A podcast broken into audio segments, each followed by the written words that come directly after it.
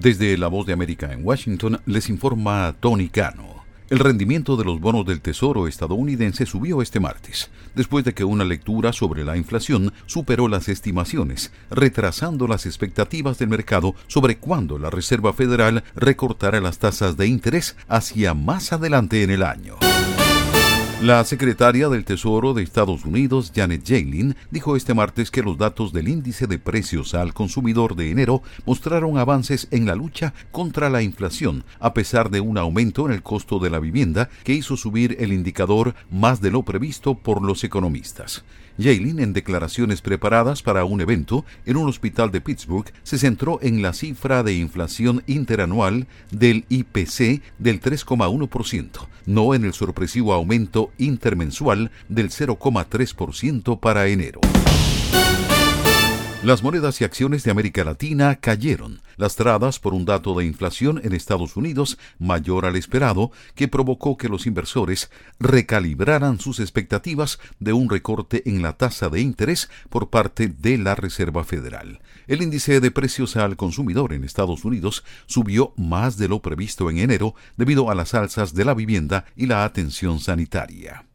Escuchan una producción de La Voz de América. Tres sindicatos que representan a los asistentes de vuelo de las principales aerolíneas están realizando piquetes y actos en 30 aeropuertos de todo Estados Unidos este martes en reclamo de nuevos contratos y aumentos salariales.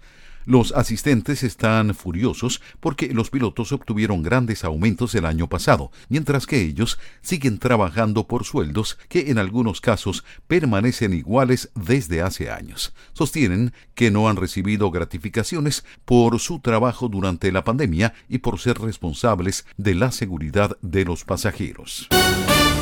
La policía anunció este martes el arresto de un hombre por el robo de una estatua de Jackie Robinson en Kansas, hallada luego desmantelada y quemada. Robinson en 1947 fue el primer afroestadounidense que rompió la barrera del color en las ligas mayores de béisbol profesional.